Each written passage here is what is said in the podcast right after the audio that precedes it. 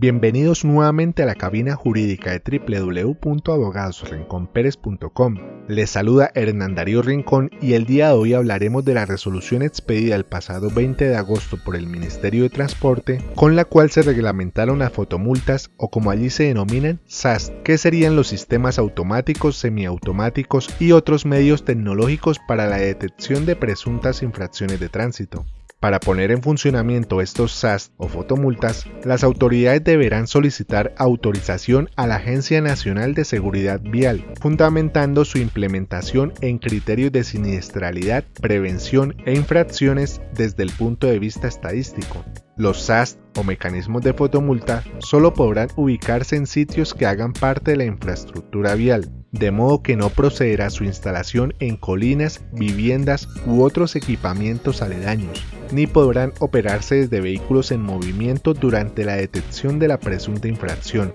con excepción de la detección aérea,